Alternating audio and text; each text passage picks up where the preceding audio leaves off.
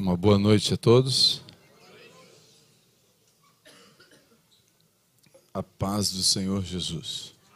Amém? É, para quem não conhece, eu sou o marido da Viviane Martinello. Fica mais fácil assim, né? É, eu e minha esposa, meu nome é Telmo, somos pastores em Criciúma, Santa Catarina, sul do mundo, né? e somos pastores numa comunidade chamada Aba Pai, Aba Pai Church, porque está na moda botar church no final. Então, e a gente pintou de preto também, porque está na moda. A gente está bem na moda, né? E somos pastores há 19 anos, mais ou menos. A Aba Pai tem 8 anos, mas somos pastores há 20, 19 anos, 20 anos. Eu trabalhei no Exército Brasileiro por 22 anos. E há dois, três anos atrás, Deus me pediu a farda e eu não, não deu tempo de me aposentar. Eu tive que entregar porque Deus pediu para me usar unicamente para a obra. E troquei um exército que perde guerra por aquele que não perde nenhuma guerra, que é o exército do Senhor Jesus. E hoje eu e minha esposa servimos em dedicação exclusiva lá naquela comunidade. Deus não dá, eu falo sempre isso, Deus não dá igreja para pastor, Deus dá pastor para a igreja porque a igreja é de Jesus. Tem, pastor nenhum é dono da igreja. É, a igreja não é um CNPJ, apesar de ser organizada. A igreja é um corpo vivo de pessoas reunidas ao redor da cruz. A igreja são pessoas em nome de Jesus reunidas aqui, numa tapera na África, numa sinagoga, num templo luxuoso, não importa se se reúne em nome de Jesus, ali é a igreja de Jesus. E temos uma porção lá que Deus está fazendo algo lindo entre nós. Há oito anos atrás, nos reunimos num, num salão de hotel com 17 pessoas. E três meses depois não cabia mais, fomos para um espaço para 120 pessoas. Menos de um ano trocamos para um espaço para 350 pessoas. Passou um ano, estávamos no lugar para 900 pessoas. Passou três anos, estamos num lugar para 3 mil pessoas. E agora, o ano passado, estamos com 8 mil pessoas congregando. Não é normal, eu não sei produzir, não pergunta como. Se perguntar para mim qual o segredo, eu vou dizer não sei. É, pergunta para Jesus, porque é Ele que faz. Há 2012 eu fali uma igreja. Então, como fali, eu sei pergunta que eu te dou 10 passos para falir uma igreja. Agora, como dá certo, pergunta para o dono da igreja, porque é ele que está fazendo. Então, estou muito feliz de estar servindo os irmãos aqui, conhecendo uma parte da igreja de Jesus. Pastor Jean, pastora Kate são maravilhosos. Os que congregam aqui sintam-se abençoados por Deus por tê-los como pastores. Eles são realmente homens e mulheres de Deus. E que bom que o pastor Jean está feliz em não ser mãe. Né? Ficaria triste ficaria até preocupado em alguma parte se ele dissesse que o sonho dele era ser mãe. Né? Então, que bom que ele não está feliz. Né? E parabéns a todos os papais. Eu sou pai de duas meninas biológicas e, do, e três que já casaram, adotivas. Então moraram conosco e já casaram. É, parece que eu sou novinho, mas sou velho. Né? Só a carcaça que está um pouquinho. A minha esposa dá um jeito. Tudo que você vê de bom no homem, pode ter certeza é a esposa. Né? Tudo que você vê de ruim é ele mesmo. Né? Então, você vê um homem com a camisa, calça social, com uma camisa do Vasco por dentro, é ele. Né? É horrível, né? Ou do Flamengo, para ser pior, né? né? Eu falo sempre que na Bíblia tem Coríntios, não tem? Ah, ah. Aí, a Bíblia tem santos. Sede santos, está escrito, né? A Bíblia tem Palmeiras, né? Está lá em Cantares. A Bíblia também tem Vasco. Tem Lamentações. livro de Lamentações. E o Flamengo também está lá, livro de Juízes, né? Porque eles sempre usam de alguma forma para. Brincadeiras à parte, eu torço para o Criciúma para não ter problema, né? Na minha cidade. E tive a oportunidade de jogar futebol até juniores no clube. E então tenho um carinho por Criciúma. É a cidade que eu nasci, e minha esposa. Então somos pastores na cidade que a gente nasceu. Isso às vezes não é tão comum. E Deus está nos usando lá, não sei porquê, mas está nos usando. Eu me converti, eu era católico apostólico romano roxo. Eu era extremamente catequista, bem envolvido. Aí encontrei Jesus e descobri que Deus não era católico. Olha aí. Aí fui para a igreja evangélica e descobri que Deus não era evangélico também. E aí eu fiquei assim perdido. Falei: o que, é que eu faço, Jesus? Aí Deus falou: Filho, olha para mim, eu sou maior que qualquer religião inventada pelos homens. Eu sou Pai e Senhor daqueles que reconhecem o meu filho como Senhor e Salvador. E aí eu descobri, para Deus.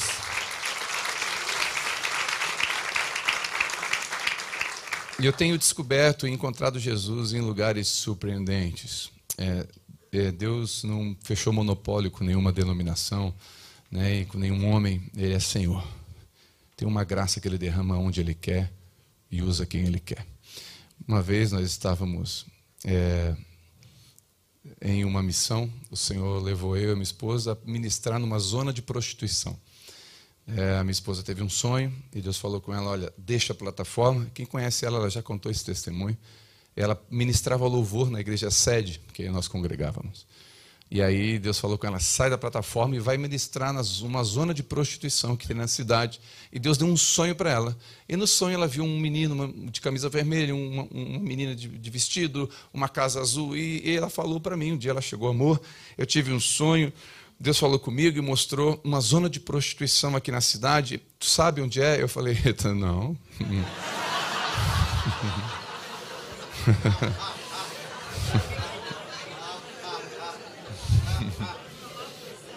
Vai que é pegadinha, né? Tá amarrado. Eu só sei onde é as igrejas. Aí ela falou: Não, amor, estou falando de sério. Eu falei: Eu também.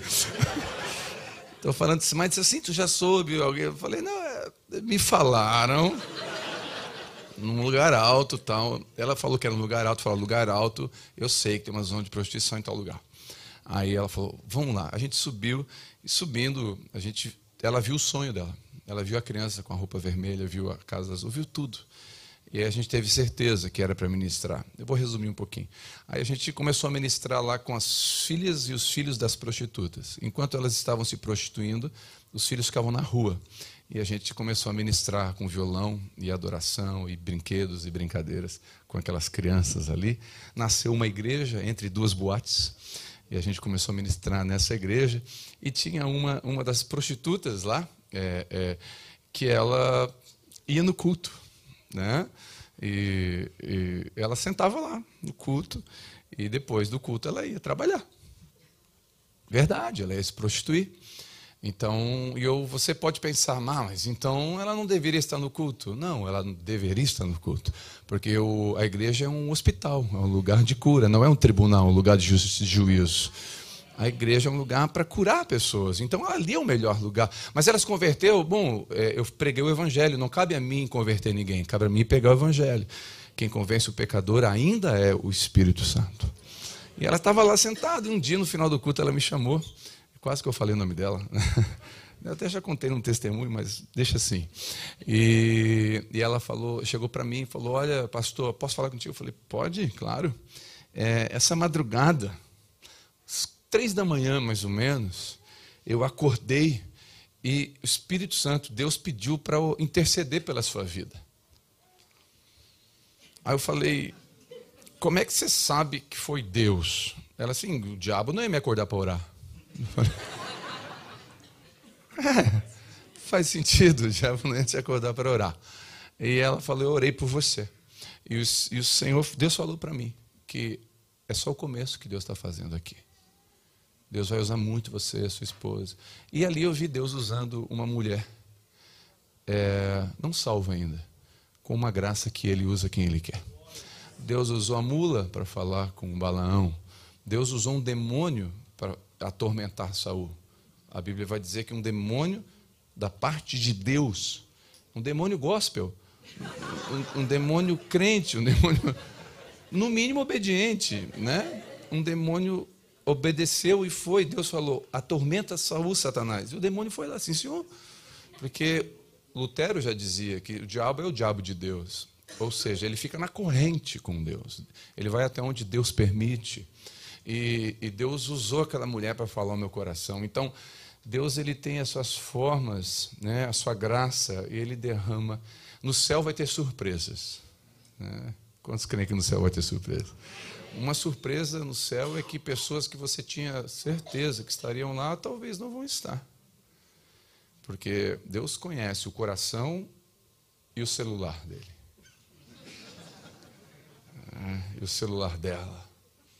E pode ter surpresas no céu. Nem todo que diz Senhor, Senhor entrará no reino de Deus. Alguns vão dizer, eu expulsei demônios em teu nome, eu curei enfermos. Isso é dom, mas usar o dom não significa que é salvo. Porque Deus não se manifesta nos dons, mas no caráter. Os frutos que nós damos para Deus, não é os dons. Os dons é para o irmão. O fruto é para Deus. Orar em línguas domingo é dom. Guardar a língua segunda é caráter. Nenhum aleluia? Glória a Deus. então, Deus usou uma mula. Né? Olha para o seu irmão e fala: esperança para você.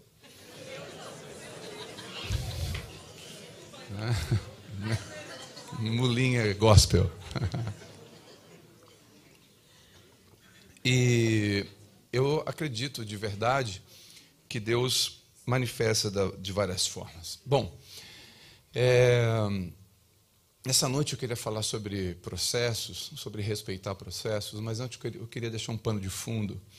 É, eu acredito que mais do que evangélicos ou católicos, é da vontade de Deus que nos tornamos filhos. É, por que, que nós somos, é da vontade de Deus que nos tornamos filhos? A Bíblia deixa claro isso. Quando Jesus ensina os discípulos a orar, ele fala: quando vocês orarem, orem assim, ó, Deus meu que está nos céus, sim ou não? Não, é Pai nosso que estás nos céus. Por que, que Deus fala assim, ora a Deus, o chamando de Pai? Porque ele entende que nós somos filhos. Então, quem tem um encontro com Jesus se torna filho, não se torna evangélico, não se torna católico, se torna filho. Ser filho é o maior título, é a maior referência, é, maior, é o maior legado que eu e você podemos ter. Eu sou pastor, mas ser pastor não vem antes de ser filho. Primeiro eu sou filho. Primeiro eu sou filho. Depois eu sou marido, eu sou pastor, eu sou um monte de coisa. Mas primeiro eu sou filho de Deus. Essa filiação me liga a Deus. É interessante, quando a gente se converte, né, a primeira coisa que a gente precisa saber é que Deus é nosso Pai. Pastor, como, por quê? Porque Jesus ensinou os discípulos a orar. O que é orar, irmão? Orar é falar com Deus, concorda comigo? Sim ou não? Então Jesus está ensinando os discípulos a falar. É como uma criança de um ano e meio aprendendo a falar. Eu vou ensinar o meu filho a falar. Ou seja, Jesus está dizendo: Eu vou ensinar vocês a falar com o pai. Fala assim, ó, papai. Não é assim que a gente ensina. E as primeiras palavras normalmente é papai, né? Pelo menos hoje, no Dias dos Pais, concorda comigo. Pelo menos, que a gente sabe que é a mamãe primeiro, mas e a gente vai lá, papai, e quando fala papai, ah, falou papai, falou. A gente fica feliz. Então, Deus está ensinando os discípulos, ó, vou ensinar vocês o beabá, a começar a conversa. Começa assim, ó, pai. E a palavra pai usada ali em, em Mateus capítulo 6 é aba. Aba é uma expressão de uma criança balbuciando as primeiras palavras chamando o pai. É paizinho, paizinho querido, meu papá. Essa expressão. Se você for em Jerusalém, você vai ver uma criança chamando seus pais de aba essa expressão é, é, bíblica, né? Então, desse contexto, Jesus fala assim: ah, chama Deus de Pai. Porque se você entender que Deus é Pai, muda tudo. Muda, muda, muda muita coisa. Vou dar um exemplo. É, é, se aqui né, na Lagoinha tem campanha de sete semanas, essas coisas. Ai, aleluia. Por um instante eu ia ter que mudar minha mensagem. Sabe, eu, eu não consigo entender, porque se você vê Deus como pai, você se relaciona como filho. Se você vê Deus como um Deus distante, iracundo, você se relaciona com medo. Como você vê Deus, você vai se manifestar. O que que Jesus perguntou? Quem dizem que eu sou? Aí falaram, ah, dizem que tu é João Batista, que tu é um dos profetas, que tu é Jeremias. E vocês, quem dizem que eu sou? Aí, Jesus, aí é, Pedro salta e fala, tu és o Cristo, o Filho do Deus vivo. É isso aí, Pedro, foi Deus que te revelou e tu és Pedro. Ou seja, quando eu descubro quem Deus é, eu descubro quem eu sou. A identidade minha é manifestada quando eu entendo quem Deus é. À medida que Deus se manifesta para mim, abre os olhos de quem eu sou também. Então, se eu reconheço Deus como pai, eu me vou movimentar, movimentar como um filho. Entende, entende isso? Agora imagina a minha filha de sete anos chegando para mim. Ah, imagina que isso aqui sou eu. Ela chega para mim, grandioso pai, poderoso pai. Tu que coabitaste com a minha mãe e me geraste. Tu que pagaste a conta da telefonia, tu que pagaste a conta da internet, você que colocaste comida na mesa. Darei sete voltas ao redor do pai durante sete semanas. E o pai me daria um Kinder Ovo. Você está você tá rindo por quê? É estranho, mas a gente faz assim. Nós estamos aqui conversando e agora vamos orar. Vamos orar, então vamos orar. Deus nessa noite! Oh meu Deus, você incorporou alguma coisa? Por que, que a gente muda o tom de voz para falar com Deus? Porque a gente se relaciona como Deus distante. Um Deus com um raio na mão, pronto para nos consumir se errarmos. Deus é justiça, mas Deus é amor. Deus é Senhor, mas Deus é seu Pai. Quando você se relaciona com Ele da forma correta, você vai, ser, você vai ter temor e amor. Você vai ter respeito e intimidade ao mesmo tempo porque você vai entender quem é Deus. E quando a gente se converte, a gente descobre que é filho. Olha que coisa linda. Coisa maravilhosa, não é? Você chama Deus de Pai. Aí você se converte, vem na escola bíblica da Lagoinha, e lá você vai descobrir que você é protestante. Você nem sabia disso. Ó, tá vendo? Cara vai perguntar para ó, somos a igreja católica apostólica romana, agora a igreja protestou em 1500, Savonarola, John Hus. Né? Está lá a história da igreja. Tá, tá, você vai descobrir que você é protestante. A igreja, a Lagoinha, é uma igreja protestante.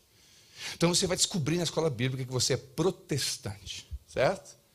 Aí você encontra outro irmão de outra igreja, ele fala assim: Cara, você é católico? Não, eu sou protestante. Ah, você é protestante, mas você é protestante pentecostal ou tradicional? Não sei, eu sou protestante, eu desculpa.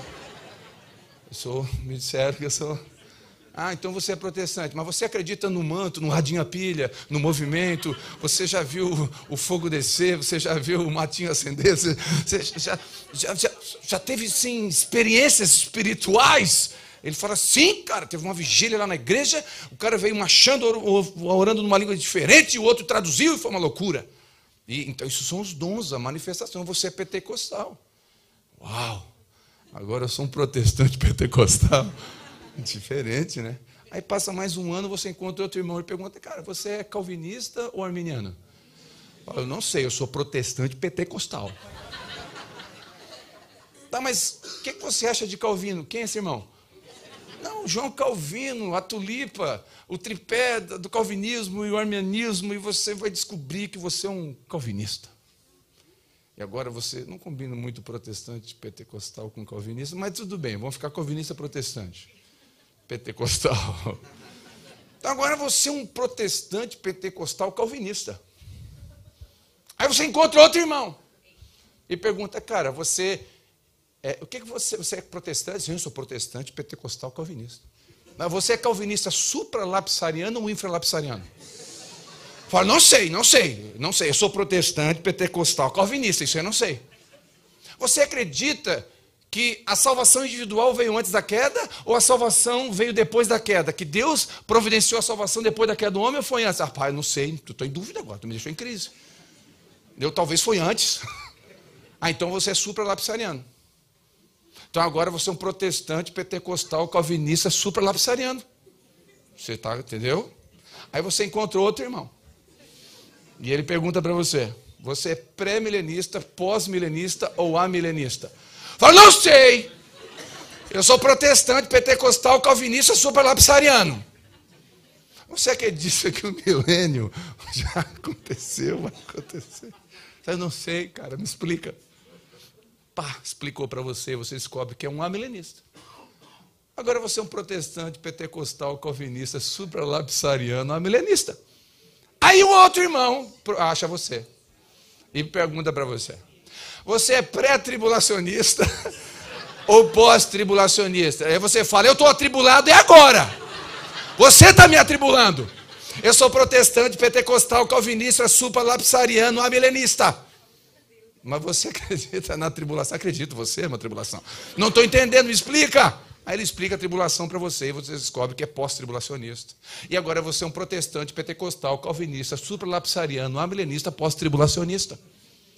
Aí você faz, você faz faculdade de teologia lá na Lagoinha. E você é um pastor protestante, pentecostal, calvinista, supralapsariano, amilenista, pós-tribulacionista. Aí você ficou grandão e saiu de um lugar aonde você chamava Deus de Pai. E ele te respondia. E era simples a sua fé, mas eficaz. Nós estamos longe. O conhecimento não está nos aproximando, está nos afastando. Quando chega alguém perto da gente e fala: Como é que eu me benzo? É com a direita ou com a esquerda? E você fala: Que benzer? Eu sou protestante, pentecostal, calvinista, supralapsariano, milenista. Você não sabe de nada. E a pessoa fica assim: Tá, só fiz uma pergunta. E a gente fica tão grande que a gente não desce mais para olhar nos olhos com humildade e dizer: meu irmão, fica tranquilo, benzer não é importante, mas a sua vida é importante. Fica aqui pertinho de Jesus que ele vai te ensinar a ser parecido com ele. E a gente está ficando cada vez mais soberbo, arrogante. E as pessoas estão cada vez mais longe de Jesus porque nós não permitimos elas se aproximarem. Por quê? Porque Jesus é o caminho e por vezes nós somos o pedágio. Elas têm que passar por nós. Se ela não passar pela minha igreja, se ela não passar pela minha denominação, se ela não passar pela minha teologia, se ela não passar pela minha forma de pensar, ela não pode chegar a Jesus. Não quero mexer na doutrina da igreja, por favor, depois desfaz o estudo se quiser. Pode. Não sei se alguns supralapsarianos não concordam. Mas uma irmã me procurou no final de um culto e falou: Pastor, o meu desejo é me batizar. Eu falei: Irmã, que coisa linda. Você reconhece Jesus como seu Salvador? Sim, pastor, eu amo Jesus. Mas na igreja que eu estava por 20 anos eu não pude me batizar. Eu falei: Por que, minha irmã? Ela falou: Pastor, é que eu fumo cigarro. Eu sou viciado em cigarro. Eu não me libertei do cigarro. E o pastor, lá na doutrina da igreja que eu estava, não permitia que eu descesse as águas do batismo. Bom, eu queria. Posso ficar bem à vontade aqui, assim, bem à vontade? Faz de conta que eu estou na minha igreja, né? Eu vou embora amanhã mesmo. Dá o teu jeito aí. Aí eu. Aí eu. Deixa eu fazer uma pergunta. Então, ufa. Por um instante o pastor Fiquei preocupado. Aí eu falei, deixa eu fazer uma pergunta aqui. É, quantos concordam que fumar cigarro é pecado? Levanta a mão. Eu vou dar uma chance. É, tá? Eu, quantos concordam que fumar cigarro é pecado? Levanta a mão. Amém, querido, é pecado. Mas por que, que é pecado? Onde é que está escrito não fumeis? Não, não está escrito. Está escrito? Não, tudo bem. Mas por que, que é pecado? Vamos pensar. Eu quero que a gente pense. É proibido pensar? Não. Não, vamos pensar. Por que, que é pecado? Porque é um vício, prejudica o que é o templo do. Então, fumar cigarro é pecado. Concordam comigo? Não há dúvida. Coca-Cola faz bem para o corpo?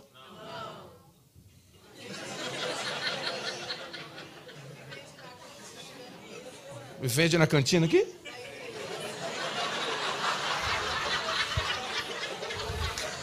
Aleluia!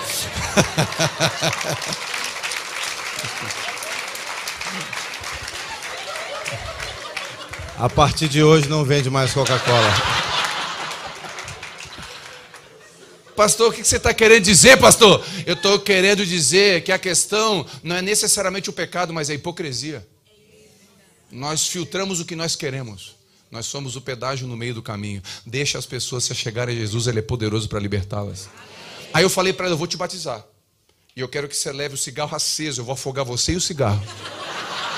diante de Deus. Estou falando diante de Deus. Eu queria afogar ela com o cigarro na mão, aceso.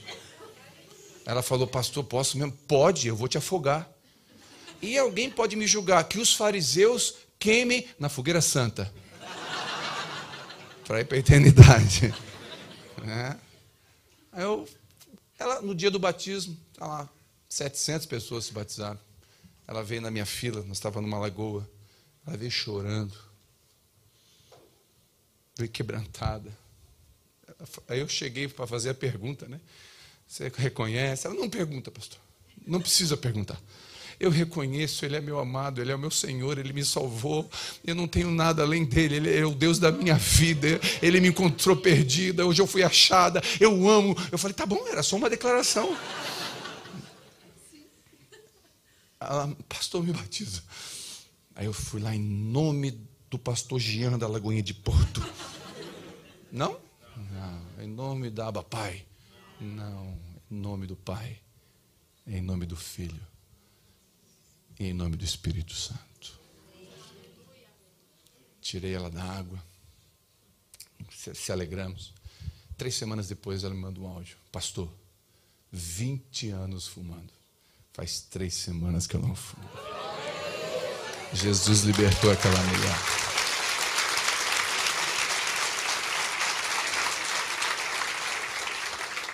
Quando eu entendo que a igreja é um hospital e não um tribunal, as pessoas virão para cá para serem curadas aqui. E elas estão enfermas, mas nós todos nós estamos num processo de santificação. Nenhum de nós aqui é corajoso de levantar a mão e dizer que não tem pecado. Todos nós temos. Né? Eu faço, eu gosto de provar isso. É fácil de provar. Né? Quem já viu esses jovens na rua empinando moto? Quem já viu? Quem torceu para cair? Levanta a mão. Levanta a mão, levanta a mão, levanta a mão. O pastor levantou até o pé aqui. Pessoal, irmãos, deixa eu fazer uma pergunta. Deixa eu fazer uma pergunta. Se eu fazer um download baixar tudo que você viu, pensou ou imaginou nos últimos 30 dias. Quando eu falo tudo, é tudo. E colocar no telão aqui, no telão, tudo que você. Quem sai correndo por aquela porta junto comigo? Eu estou numa igreja de crente? Eu morro aqui mesmo. Pastor, o que você está dizendo? Eu estou dizendo que não há um justo sequer. Todos nós fomos alcançados pela graça salvadora. A salvação não é mérito nosso, foi uma obra cabal, completa de Jesus. Quando você diz que consegue ser salvo de alguma forma pelo que você faz, você anula o sacrifício dele. E o que ele fez é completo. Agora nós estamos num processo de santificação, que é contínuo, e nós nos tornamos cada vez mais parecidos com Jesus. Aqui entra o texto que eu quero ler. Abre comigo Mateus capítulo 11. Quem me dá pelo menos 20 minutos, levanta a mão. 20, 40, 60, 80. Pastor, o problema é teu agora.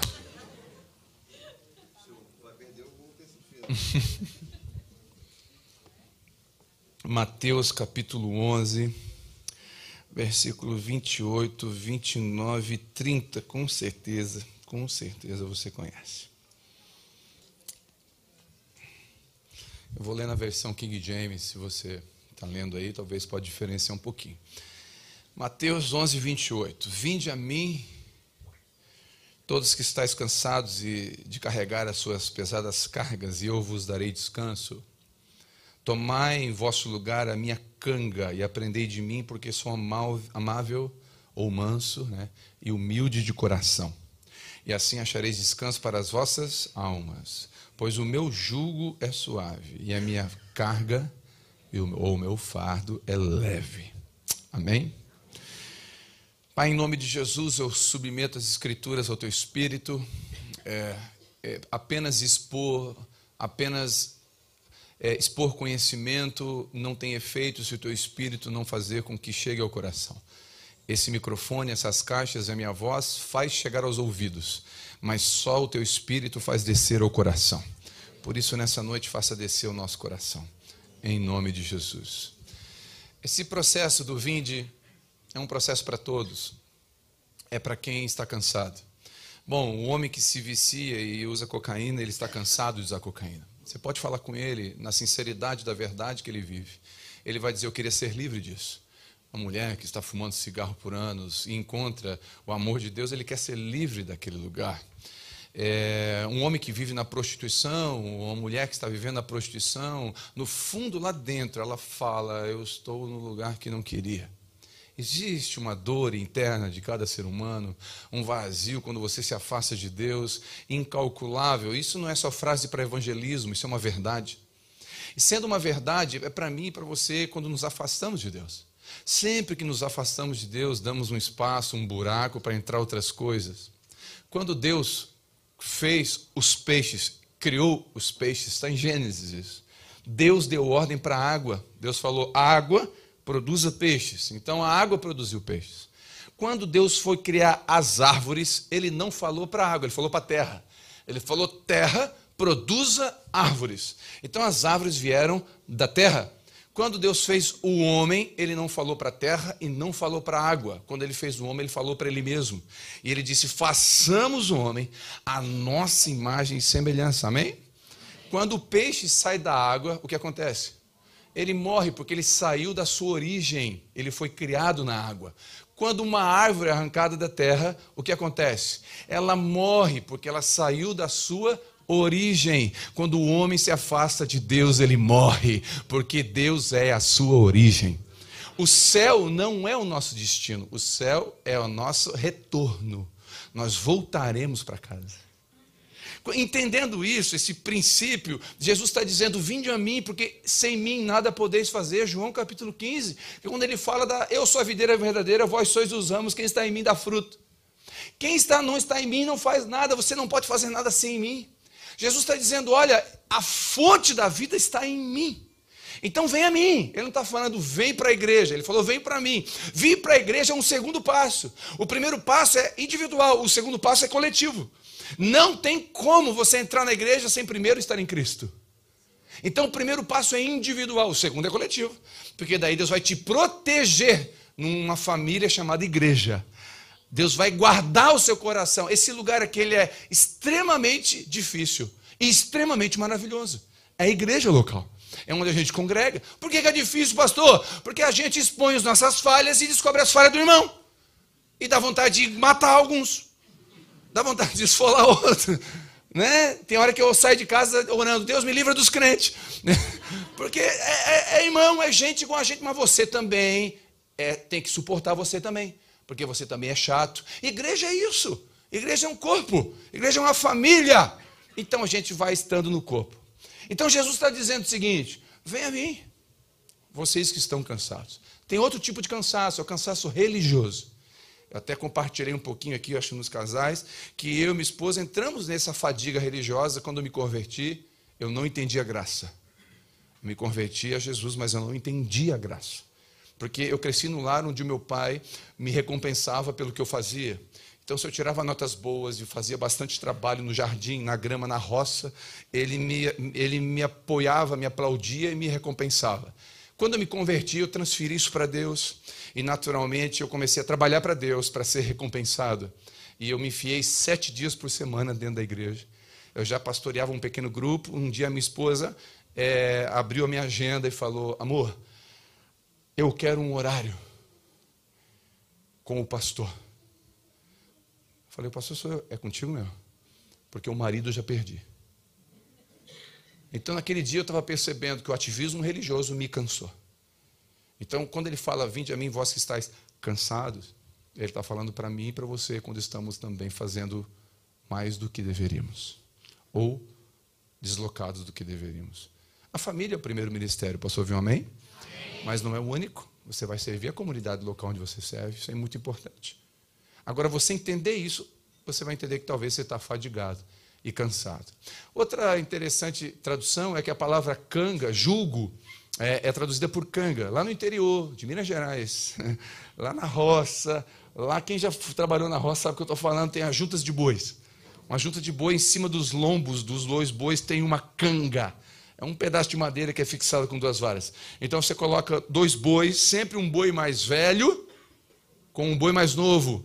Porque o boi mais velho tem a, a, experiência da lida da roça, o boi mais novo tem a força, mas não tem a experiência. Jesus está dizendo o seguinte: eu sou o primogênito de muitos, eu sou o irmão mais velho. Vem para mim que eu vou colocar a minha canga sobre vocês, e vocês vão aprender de mim que sou manso e humilde de coração.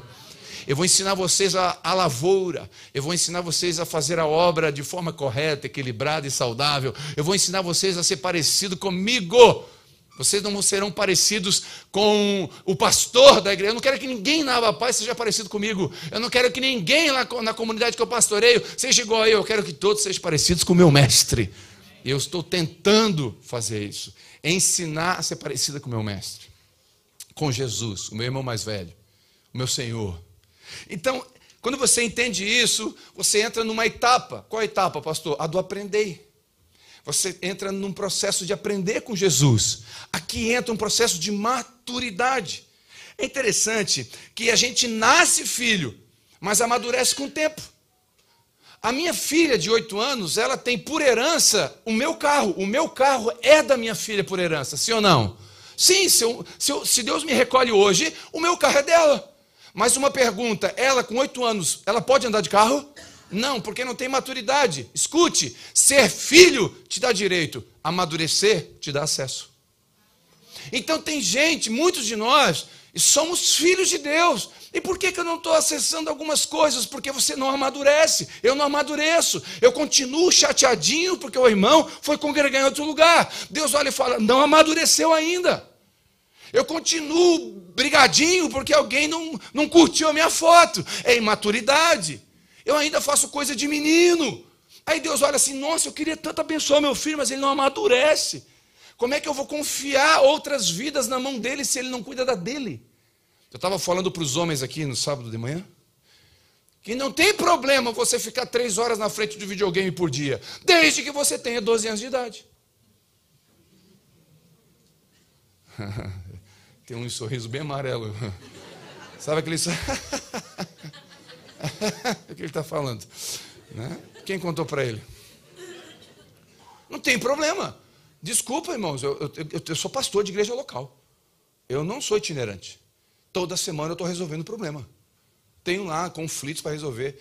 E é triste ver uma mulher chorar, sentar pra, na frente da minha esposa, sentar na nossa frente e falar: o meu marido joga videogame duas horas por dia, a, a telha está caindo, o filho não, não ajuda, ele está lá, é imaturo, é moleque, não cresceu. O que, é que precisa, pastor? De uma cinta, de um chinelo.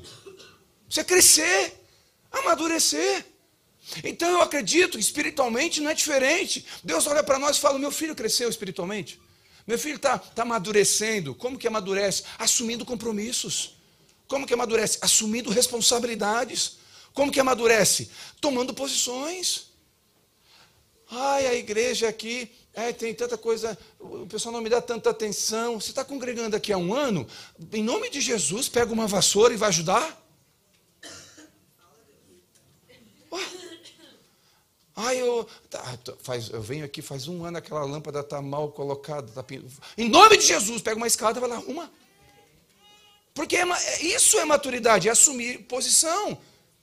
A Bíblia diz: deixará o homem, deixará o homem, pai e mãe, e iniciar sua esposa. Não é deixará o menino, o moleque, é o homem que deixa pai e mãe. Tem que ser maduro para assumir um casamento.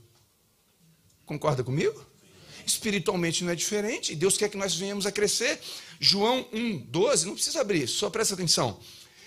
Todos quantos receberam Jesus e creram no seu nome, Deus deu o poder de se tornar filho de Deus. Diga glória a Deus. Quem aqui já entregou sua vida para Jesus uma vez na vida? Deus deu o poder de você ser filho de Deus. Isso é maravilhoso. Só que a palavra para filhos aqui é tecno. Sabe o que significa? Nascido bebê. Um bebezinho recém-nascido. Só que Deus usa outra palavra em Romanos 8,14. Olha o que, que diz. Todos que são guiados pelo Espírito são filhos de Deus. Peraí, peraí. Quem é? É aquele que reconhece Jesus ou que é guiado pelo Espírito? Só que aqui a palavra é ruios, que significa filho maduro. Então, quem aceita Jesus é tecnou, nasceu. Mas quem é guiado pelo Espírito é maduro. Então a Bíblia está nos ensinando que não basta nascer, tem que crescer, tem que desenvolver. Aqui entra um processo de aprender de mim, que sou manso e humilde de coração. E a gente vai aprender com Jesus. Então, vinde a mim, ok? Eu estava lá cangado com a prostituição, eu tinha uma canga com a, com a cocaína, eu tinha uma canga com a mentira, com a, tanta coisa. Agora Jesus jogou essa canga fora, ele quebrou, o jugo quebrou essa canga. Agora eu canguei com Jesus. Agora começa um processo de crescimento, de maturidade. Aí eu, como marido, a minha esposa fala comigo, eu sou grosso com ela, eu sou ignorante com ela. Eu falo, cala a boca. Eu, eu Jesus está do meu lado dizendo, que isso? Nada, Jesus. Eu, é assim que se trata a esposa? Foi assim que eu tratei a igreja? Volta lá e pede perdão. Tá bom, Jesus. Cangadinho com ele. Aprendendo com Jesus. A ser manso e humilde de coração. O Espírito Santo vai me guiando, porque agora eu não sou só um tecno, eu sou um ruios, eu sou um filho maduro. E eu vou começar a assumir minhas responsabilidades. Quantos estão entendendo o que o senhor está falando? Então, olha que interessante. Terceira carta de João, capítulo 1. Não tenho maior alegria de saber que os filhos de Deus andam na verdade. Ruios. De novo, quem é maduro anda na verdade. Não é bebê recém-nascido. Um bebê recém-nascido não sabe identificar a verdade. Mas um filho maduro já começa a identificar e andar na verdade. Ele vai ser verdadeiro. Aquela mentirinha, aquele negocinho, aquela, aquele jeitinho vai indo embora. O jeitinho brasileiro, ou o jeitinho português, ou qualquer jeitinho que não seja do céu, vai indo embora. Deus vai começar a trabalhar o caráter de dentro para fora, não de fora para dentro. É fácil trocar roupa. Deus começa a trocar o coração. Ele começa a movimentar de dentro para fora. Então isso entra num processo, e a Bíblia fala muito de processo.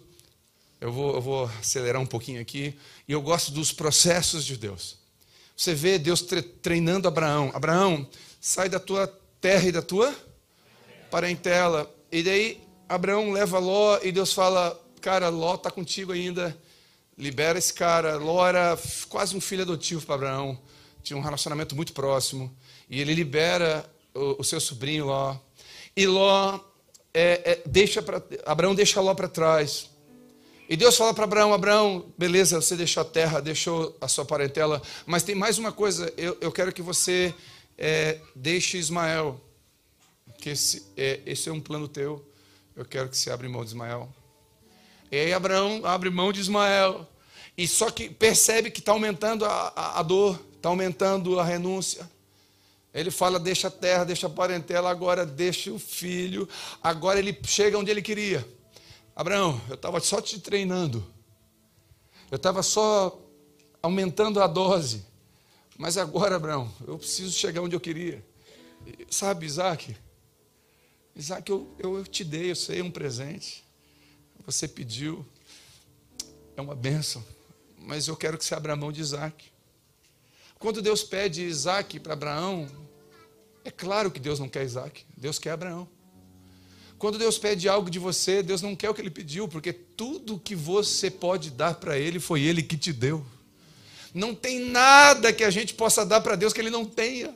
Então Deus não está pedindo nada nosso. Quando ele pede algo nosso, ele está dizendo: será que eu tenho o coração dela? Será que eu tenho o coração dele? E Deus fala, me dá tal coisa. Você fala, pega. Ah, pode ficar. Eu só queria saber se você estava disposto a me entregar. Deus está disposto a me dar tudo que eu estou disposto a devolver.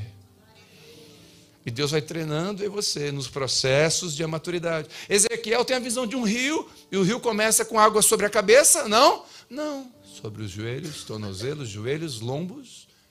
Processo. Você vê na criação, Deus revelando os processos: o embrião, o feto, bebê, adolescente, adulto. Ciclos de processo, Deus ensinando a gente que são processos: a semente, a raiz, o tronco, os galhos, as flores, os frutos, semente de novo. E Deus vai ensinando na criação. Eu amo, eu amo, eu acho que uma disciplina espiritual que a igreja precisa voltar a ter. Escute isso. Eu sei que eu estou falando para pessoas que estão, por vezes, correndo atrás da máquina, com os horários contados, né? Mas escute, uma das coisas que o diabo está roubando da igreja, roubando, roubando, roubando, é a contemplação. O sábado, o descanso, não foi não foi um peso colocado, foi uma forma de dizer assim: eu amo vocês. Vocês precisam contemplar. Para um pouquinho para ver o que eu estou fazendo. Irmãos, vai na roça lá do interior da sua cidade, lá no Brasil. Vai na roça aqui em Portugal e vê se tem um ateu na roça. Procura um ateu lá na roça, dos colonos. Né? Procura um ateu. Você não vai achar um ateu lá. Pastor, por quê? Porque o ateu todo dia lida com a criação e a criação revela o Criador. O colono lá está todo dia vendo a semente, vê a planta, todo dia ele vê o sol se pôr, ele vê a criação. Escute, quando você ouve uma banda, dependendo do arranjo da música, você diz, é banda tal. Sim ou não? Você nem, pode, nem conhece a música, mas pelo a entrada da guitarra você fala, é a banda tal, é o cara que canta. Por quê? Porque cada banda, cada músico coloca na sua música a sua assinatura, a sua identidade. Quando você vê um quadro, você vê pela, pela, pela pincelada, você fala, é fulano que pinta esse quadro. Porque pelo tipo de pincel, a forma com que toca, ele deixa a sua identidade. Deus, quando criou os céus e a terra e tudo que há, ele deixou a sua marca. Na criação tem marcas do Criador. Por isso que o colono não é ateu nunca. Você fala, você é ateu? Como que eu vou ser ateu? Olha ao seu redor. É impossível não crer que existe um Criador. Mas você vê alguém que mora no centro, nos grandes centros, ele vê só a criação do homem. Vê só grandes arranha-céus. Ele vai dizer: o homem existe, Deus não. Porque ele só vê o que o homem está criando. Por isso que nós precisamos voltar a contemplar. Olha que coisa linda, simples, mas linda.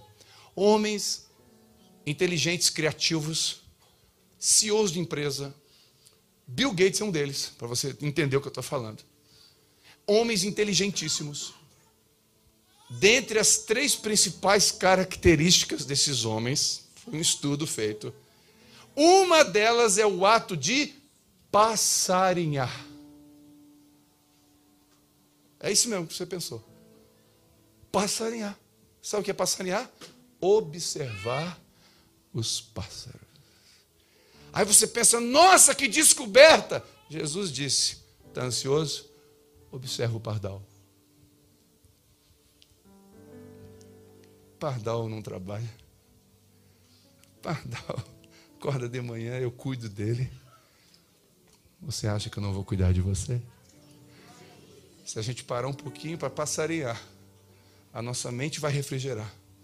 Nós vamos ter criatividade. E nós vamos, a nossa fé vai só aumentar. Então, quando Deus começa a trabalhar nesses processos, e Deus trabalha com processos, a minha esposa sempre diz: a lagarta não precisa de uma oração para se tornar uma borboleta. Ela precisa de um processo. Esses processos, e não espere o um milagre naquilo que precisa um processo. Lázaro vir para fora foi um milagre, mas desatar Lázaro foi um processo. Então, tem coisas que Deus faz, tem coisas que são processos que Deus faz e Deus vai fazendo devagar. Mas eu tenho uma boa notícia para você: respeite os processos, porque no final leva tempo para Deus fazer de repente. Ainda que o tempo está passando, leva tempo para Deus fazer de repente. E Ele vai trabalhando, e nesses processos, é, eu amo o processo da semente, que a semente ela se sente sozinha, escuro, mas ela não está sozinha ela está plantada. Quando a gente entrega a vida para Jesus, saiba que você não ficou sozinho, ainda que pessoas te abandonem, o Espírito Santo está plantando você. É um processo de morte para que a vida de Deus venha. A semente morre para dar fruto. Depois da semente vem as raízes. As raízes é aquilo que ninguém vê, porém é o que vai sustentar toda a planta. O segredo de uma árvore não está nas folhas, mas nas raízes. Salmo de número 1 vai dizer: Bem-aventurado o homem que não anda segundo o conselho do ímpio, não se detém no caminho dos pecadores e não se assenta na roda dos flamenguistas. Antes ter o seu prazer na lei do Senhor, e nela ele medita, será como árvore plantada na beira do rio dá o fruto na estação certa. E tudo que faz prospera. O segredo da árvore está plantada. Então a raiz é aquilo que ninguém vê. Folhas são as coisas visíveis da nossa vida, nossos dons, virtudes, sucessos, aquilo que é aplaudido, curtido, seguido. Agora, raízes ninguém aplaude. O que sustenta esse prédio aqui, você não está vendo. Está debaixo. São vigas, sapatas, concreto escondido. Ninguém chega aqui e fala, nossa, que viga, que sapata. Não, o pessoal fala, nossa, vai ter um painel de LED aqui lindo, não é? Nossa, que painel, que luzes, que legal, que aconchegante. Nossa, a imagem da filmagem, todo mundo elogia o que é visto, ninguém elogia a raiz, mas eu vou dizer, o que sustenta você é o que ninguém vê. O caráter e o carisma abrem portas. O carisma e os dons abrem portas, mas é o caráter que vai manter a porta aberta. Porque é fácil abrir porta com o dom, manter aberta só com caráter. Qualquer um de nós pode receber uma pessoa em casa, mas a gente só recebe pela segunda vez se a pessoa lá em casa mostrou caráter. Senão você não recebe a segunda vez. O caráter é, é aquilo que ninguém vê. O que me aprova estar aqui não é a forma de eu pregar, não é o fato de eu ser pastor de uma igreja ou ter um título. O que me aprova de estar aqui não é o aplauso, não é o sim, nem de vocês. O que me aprova de estar aqui é o meu caráter lá em casa. É o que ninguém está vendo. A minha maior alegria, pastor, uma das maiores alegrias da minha vida, uma das coisas que mais me emociona diante de Deus, não é quando eu faço um apelo e as pessoas aceitam Jesus. Como pastor, é o dia do batismo, que é lindo. Mas para mim, a minha maior alegria é domingo à noite, todo domingo, eu pregar e a minha esposa e as minhas filhas sentarem, me ouvirem e receberem de Deus através de mim. Porque se eu fosse uma coisa aqui e outra em casa, elas não receberiam. O que me aprova são elas. Um irmão foi pregar na igreja, eu convidei ele para pregar. Um irmão da igreja. Falei, pastor, irmão, vem cá, eu queria que você pregasse. Pastor, vou pregar na domingo? Isso vai pregar num dos cultos, são três, eu queria que você pregasse num culto. Pastor, assim, é, tá? Primeira vez que ele ia pregar. Eu falei, eu preciso de uma coisa. Eu falei, eu preciso do seu celular na minha frente, sem senha, desbloqueado. Eu queria uma hora que você deixasse eu com o seu celular. Eu quero entrar nos seus directs. Eu quero entrar nas suas buscas. Porque eu não posso deixar você pregar. Se você for só usado e não aprovado. Ele desbloqueou e saiu. Quando ele estava saindo na porta, eu falei: pode voltar. Era só isso que eu queria. A Bíblia diz: é bom e agradável que os irmãos andem em um, em união. É bom ir? Quantos concordam que estamos em união aqui agora? Sim, estamos em união de propósito, buscando Deus, adorando Deus junto, uma adoração maravilhosa. Glória a Deus. Estamos em união, sim? Sai um óleo. O texto diz que quando os irmãos estão em união, sai um óleo de quem? Da cabeça. Quem é o cabeça da igreja? Quem é o cabeça da igreja? Cristo é o cabeça da igreja. Jesus é o cabeça da igreja. Então o óleo sai de quem? Quantos concordam que o óleo vem limpo? Quantos concordam que o óleo de Jesus vem limpo? Uau! Mas ele passa onde? Na barba de quem? De Arão. Uau, Arão representa o quê? A linhagem sacerdotal. Concorda comigo? Então, esse menino tocando teclado aqui agora, ele está sendo um sacerdote, concorda comigo? Ele está ministrando, o óleo vem de Jesus, passa pelos dedos dele, passa pela barba, passa pela minha barba, passa pela minha vida. Só que se a minha vida tiver pornografia e prostituição, vai sujar o óleo e vai tocar na igreja. Por isso que não é apenas eu vir aqui e ter um dom. Não é isso que vai me aprovar. Mas é o meu caráter quando eu não estou aqui. São as raízes. Deus está dizendo, filho, não te preocupa com os frutos, porque os frutos são naturais. Te preocupa com as raízes. Não te preocupa com o que vão ver, não te preocupa com seguidores, não te preocupa com nada disso. Procura apresentar-te a Deus como obreiro aprovado, que não tem do que se envergonhar. Eu não estou falando de perfeição, porque não sou. Quem me acompanha no YouTube sabe que eu compartilho os meus medos, as minhas guerras e os meus erros. Preciso mudar muito. Eu sou descendente de italiano, militar por 22 anos, sou sanguíneo hemorrágico. Eu vou de 0 a 100 em 3 segundos. Não é fácil lidar comigo. Eu já quebrei porta de guarda-roupa. Já quebrei vidro do carro em movimento. Eu sou por natureza agressivo. Eu preciso do Espírito Santo todo dia.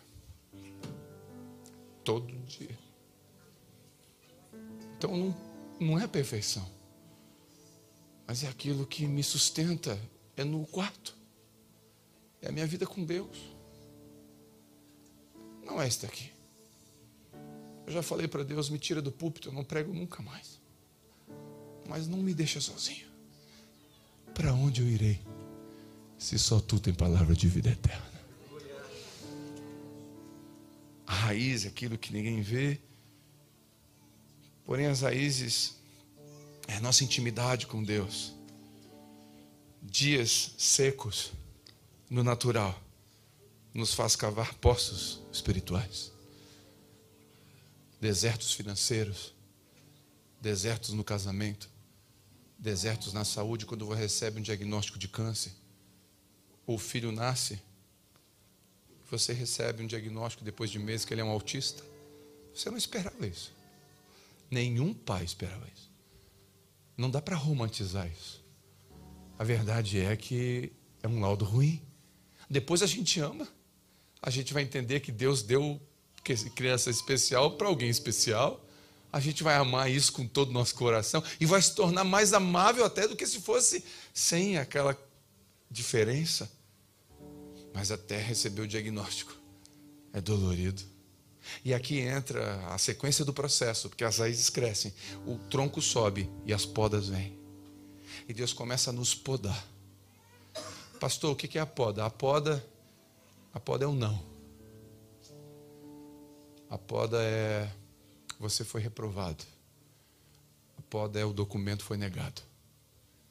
A poda é esperava a gravidez, mas o aborto involuntário aconteceu. A poda é o que aconteceu um tempo atrás lá. Eu fui fazer um velório de uma criança de 10 dias. O que, que se fala, pastor, para o casal? Deus é bom? O que, que se fala?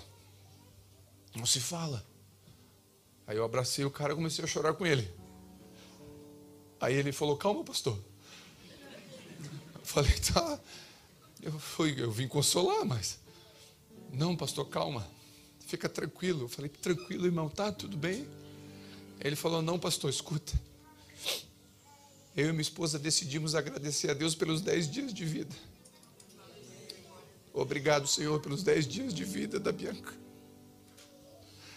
Uau! Que poda! Por que, que Deus poda a gente? As podas os galhos quando vão crescendo, você já viu uma oliveira? Uma oliveira ela vai crescendo, parece que ela cresce sofrendo. Ela tem os galhos retorcidos. É ou não é verdade? A Bíblia nos compara com uma oliveira. A oliveira vai começar a ser podada, vai sendo podada, e ela vai tomando forma. E a gente vai crescendo. Não estava no GPS a ilha de Malta. O caminho era Roma. Mas um vento forte mandou o barco para uma ilha. E Paulo desceu numa ilha. Malta não estava no programa. Ninguém casa dizendo assim: daqui a 15 anos eu vou me divorciar. Eu estava ministrando em Aveiro. E uma portuguesa me procurou falou: Pastor, ontem eu assinei o divórcio. Que sexta-feira eu assinei o divórcio. 15 anos casado. Não estava. São curvas do rio. São buracos na estrada e fala para mim que isso não é verdade. Diz para mim aqui que não sofreu uma curva, não furou um pneu. Tem coisas que a gente não espera. Por que Deus? E Deus não responde. E a gente vai crescendo com podas, crescendo com cicatrizes. Só que essas cicatrizes e podas têm propósito. Qual é o propósito, pastor? Não sei. Eu sei das minhas, não das suas. Um casal, eu uso, usei esse de exemplo eles, Richard e Vitória. Um casal maravilhoso, cuidam do ministério de skate da igreja. Eles evangelizam na pista de skate da cidade, eles têm um ministério lindo com skate. Nós criamos lá na igreja um equipamento onde uma criança paraplégica e tetraplégica pode andar de skate. É uma estrutura de ferro com cordas e fitas que a gente prende a criança, ela anda de skate flutuando. Eles amam o que fazem. Só que o Richard e a Carol tiveram uma menina autista. Essa menina está crescendo, ela não olha nos olhos, ela não fala. Simples, né, para nós. Para eles é o mínimo. Aí o Richard Carol, olhando para aquela poda, aquele não de Deus na vida deles, pensaram o quê? Deus esqueceu de nós? Não. Eles falaram, pastor, tem mais pais aqui na, na igreja que tem crianças com autismo. Tem mais. Nós vamos reunir esses pais e mães especiais. E uma vez por mês nós vamos sentar na mesa e compartilhar das nossas dores uns com os outros. E eles agora estão cuidando de pais e mães especiais. Criamos uma sala na igreja, uma sala sensorial. É uma sala para receber crianças autistas. A sala tem sentidos, desde visão a toque, onde a criança se acalma se ela der uma crise. Criamos essa sala, nós tínhamos cinco, seis crianças autistas na igreja. Hoje passa de 50. Porque pais da cidade, não crentes, falaram assim: alguém viu meu filho. Alguém enxergou a gente. Quando a gente fez as malas para vir para cá, a gente ia descer em Londres e o aplicativo mostrava que estava nevando lá, estava frio. A gente estava lá em Criciúma. Criciúma, a sensação térmica estava abraçado ao sol. 40 graus, torrando. E nós fazendo a mala, colocando o cachecol. Não faz sentido. Só de tirar o cachecol, de pegar na mão, estava esquentando. Luva, roupa térmica bota, botando. E nós fazendo a mala, nada a ver com a, com a situação. Só que o destino para onde a gente ia estava pedindo aquelas coisas. Deixa eu dizer uma coisa para você. As podas de Deus de hoje é Ele preparando a sua mochila para o destino que Ele tem para você. Lá na frente você vai chegar num lugar, alguém vai dizer assim: vem cá, cara, o meu casamento está destruído eu não sei o que eu faço, não tem mais esperança. Você vai dizer assim, só um pouquinho. Há 20 anos atrás, Deus me deu isso aqui, ó. Esperança. Porque o meu foi transformado pelo poder do Espírito Santo. Só que quando você está aqui sofrendo divórcio, vai e volta, briga e juízo, você não vê nada. Você só vê tesoura passando e folha voando e podem, e facão, e meu Deus do céu, o que estás fazendo? E Deus assim, estou te preparando para ser uma oliveira frutífera. Estou trabalhando você para amanhã, filho. Você não está enxergando agora, mas lá na frente você vai entender o propósito das podas que eu estou permitindo na sua vida. As podas de Deus vão nos dando autoridade as cicatrizes significa que nós vencemos, que não morremos. Só tem cicatriz quem está vivo. E quem está vivo e cicatrizado tem autoridade. Uma mãe que perdeu um filho tem autoridade para consolar outra. Ninguém tem mais autoridade do que essa mãe. Não existe. Uma vez eu fui numa palestra, acho que eu compartilhei com os homens aqui. Uma palestra com só militares. Eram 400 militares no salão. E quem ia palestrar era um general de quatro estrelas. Para quem não entende de, da, da, hierarquia, general de quatro estrelas é, é o que mais manda no exército. E tinha um recruta. Para quem não entende, o recruta é o que menos manda. Então tinha o top das galáxias e o pica-fumo. Estavam os dois dando a palestra lá. E subiu o general primeiro. O general foi falar, todo mundo ficou em silêncio. Era um general de quatro estrelas. Depois subiu o recruta. Quando subiu o recruta, até o general fez silêncio. Foi o dobro de respeito. Aí você pensa, por quê? Porque era um recruta de 97 anos de idade que lutou na Segunda Guerra Mundial. O general sabe tudo de guerra. O general é calvinista, é super lapsariano, amilenista, pós-tribulacionista. O general fez teologia. O general sabe, pastor, você é contra estudo? Terminei teologia, estou fazendo pós-graduação, é aconselhamento pastoral. Nunca pare de estudar. Quem para de estudar, para de aprender, não pode mais ensinar.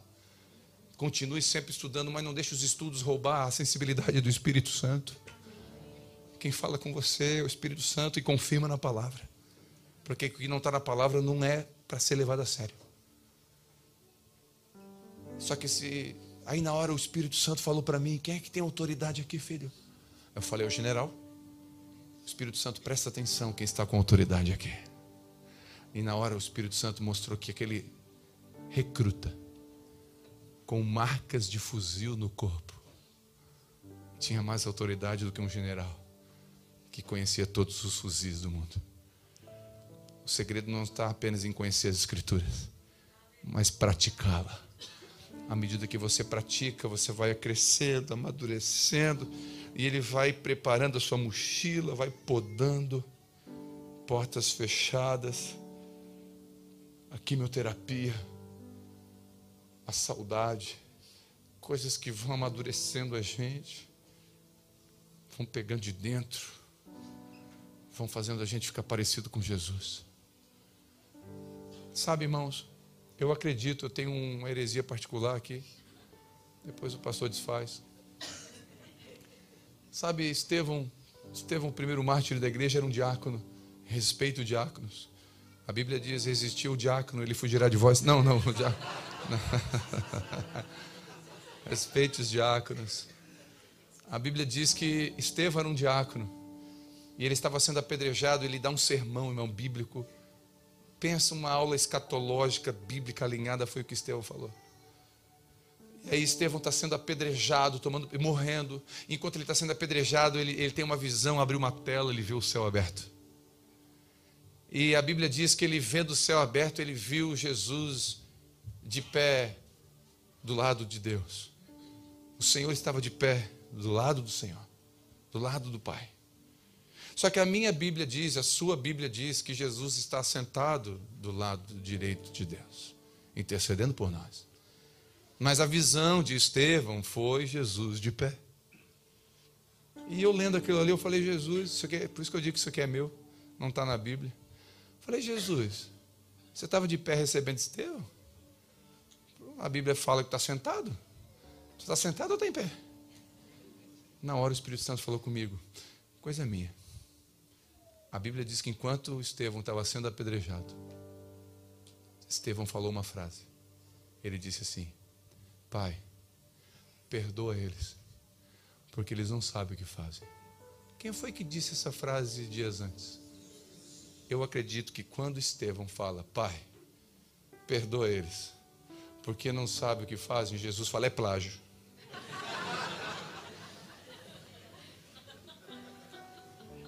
de verdade, eu acredito que Jesus fala assim: Pai, deixa eu receber esse menino de pé, porque ele entendeu. Ele ficou tão parecido comigo que na hora da morte perdoou seus algazes.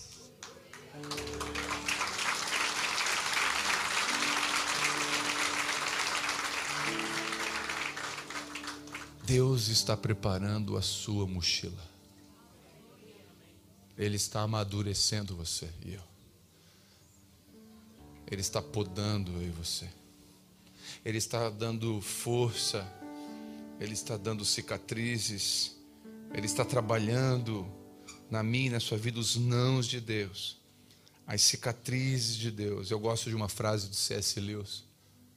Ele diz o seguinte: Deus sussurra a nós na saúde, na prosperidade, mas como nós somos maus ouvintes, deixamos de ouvir a voz de Deus, ele vira o botão do amplificador por meio da dor. Nós não conseguimos ouvir bem Deus quando Ele está nos prosperando, nos dando saúde, a gente esquece. Aí Deus pega o botão da dor, do amplificador da dor, e a gente começa a ouvir. Quantos de nós a dor fez a gente ouvir? Quantos de nós esquecemos de agradecer? Passamos dias, meses, aí vem uma dor. Você lembra de agradecer? Lá no velório daquela menina, eu agradeci a Deus pelas minhas filhas. Por que, que foi lá? Diante da dor, das cicatrizes e podas, Ele vai mostrando como Ele é bom com a gente. Porque Ele vai trabalhando e costurando. Quando respeitamos processos, nós crescemos organicamente, não artificialmente. Crescemos com saúde, com equilíbrio. Quando respeitamos processos, curtimos a viagem, não só o destino. Quando respeitamos processos, crescemos saudavelmente.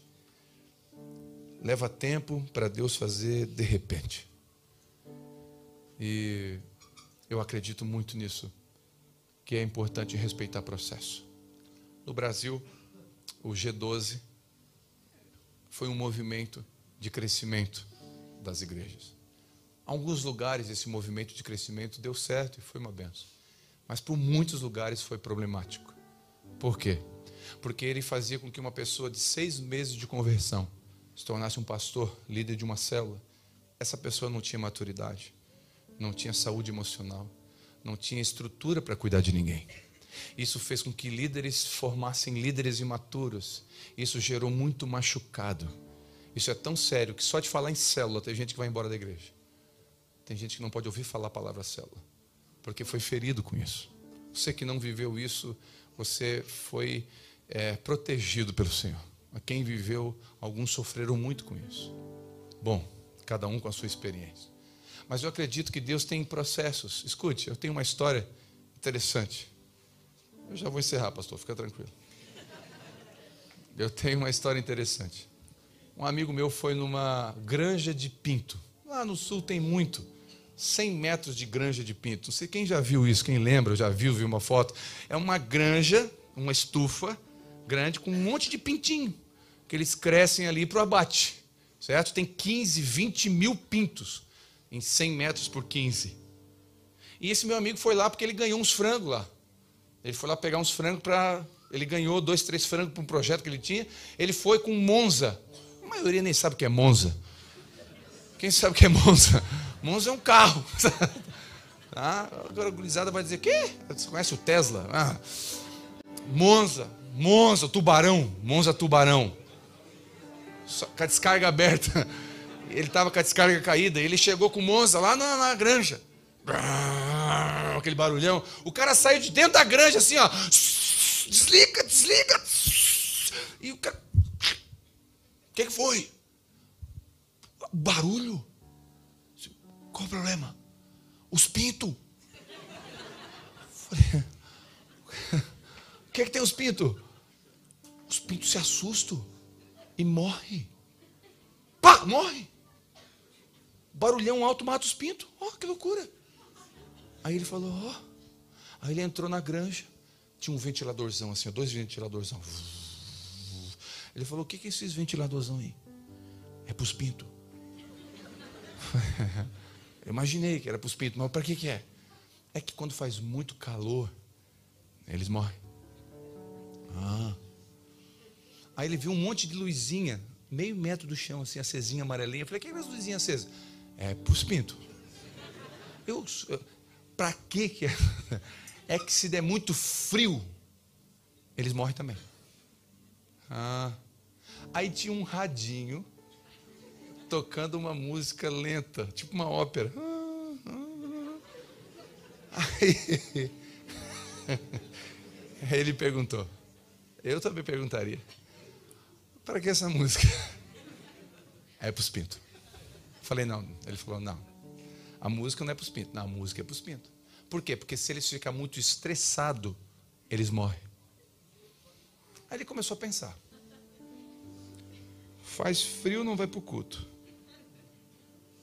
Muito quente, não vai para o culto. Se não toca música que gosta, não vai para o culto. Se faz barulho no culto, não vai para o culto. O culto é muito barulhento, o culto é muito silencioso. Crente. Os crentes, os crentes são assim, pinto de granja. Aí ele lembrou da avó dele que criava a galinha. A avó dele. A galinha choca vinha do mato com 35 pintos. Lá na granja, tudo branquinho, com a cabeça vermelha pequenininha. Os pintos vinha carichó, vinha preto, vinha branco, vinha sem pena, vinha, tudo quanto é tipo de pinto. A galinha choca, se escava, o pinto rolava 5 metros para trás. O pinto volta, ela pega uma minhoca e enfia na boca. Chove, a galinha abre as asas, os pintinhos ficam na chuva, né, pegando água. Chuva, raio, frio, calor. Os pintos cresciam no meio do mato, comia milho. E os pintos ficavam seis meses depois, o pinto estava pronto para o abate. E a carne era uma coisa. Aquele pinto de granja, 28 dias está na sua mesa. Hormônio, ração manipulada, a carne é, não tem nada de saudável. Só que em 28 dias está na sua mesa. Só que a saúde é outra. O processo foi respeitado em um, desrespeitado em outro. Quando você desrespeita processo, você é pinto de granja. Qualquer barulho te mata. Se o pastor cai, você cai junto. Se o irmão erra, você não vem mais para a igreja. Mas quando você é pinto caipira, meu querido, Pode cair quem for. Eu estou com a fé alicerçada em Jesus. Pode vir raio. Pode falar mal. Pastor pode cair. Eu estou firme naquele que me salvou e me chamou para sempre. Quando eu e você respeitamos os processos, ficamos maduros. E a nossa fé não fica alicerçada nos homens fica alicerçada no Senhor. Aquele que te chamou é fiel para concluir a boa obra que ele começou na sua vida. Deus começou. Eu sempre digo que o cristão deveria ter uma placa na testa. Estou em obra. O transtorno é temporário, mas o benefício é eterno. Deus está trabalhando na minha vida e na sua vida. Só um conselho eu encerro. Não desista permaneça nos pés daquele que te chamou. Não foi homem, foi o Senhor que te chamou. Que eu e você possamos ser frutíferos, permanecer no jardim de Deus. Aqueles que estão, eu quero orar por aqueles que estão em dias de poda.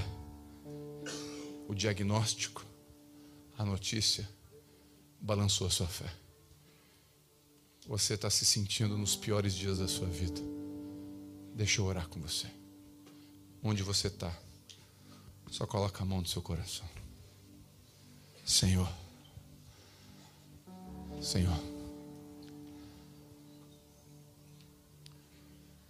Talvez se eu perguntar três vezes como essa irmã está, na terceira ela não responde. O Senhor conhece. As podas estão doendo demais ela não está entendendo, ele não está entendendo, porque a mochila está sendo feita, ela não está conseguindo enxergar o que o Senhor vai fazer lá na frente. Mas o Senhor conhece, e a vida dela, a vida dele está nas tuas mãos, Senhor. O Senhor continua soberano nos céus e na terra. O Senhor não perdeu o controle, o Senhor não perdeu o controle da vida dele nem da vida dela. O Senhor continua reinando. Ainda que não compreende, não dá para compreender o que o Senhor está fazendo, assim como diz Eclesiastes capítulo 11, versículo 5, assim como nasce e cresce uma criança no ventre da mãe e tu não vê, assim tu não vê a obra de Deus que faz todas as coisas. O Senhor está fazendo todas as coisas. Isaías diz que assim como os céus são mais altos que a terra, Assim as obras e os pensamentos de Deus são mais altos que os nossos. A gente não enxerga tudo, mas a gente confia tudo.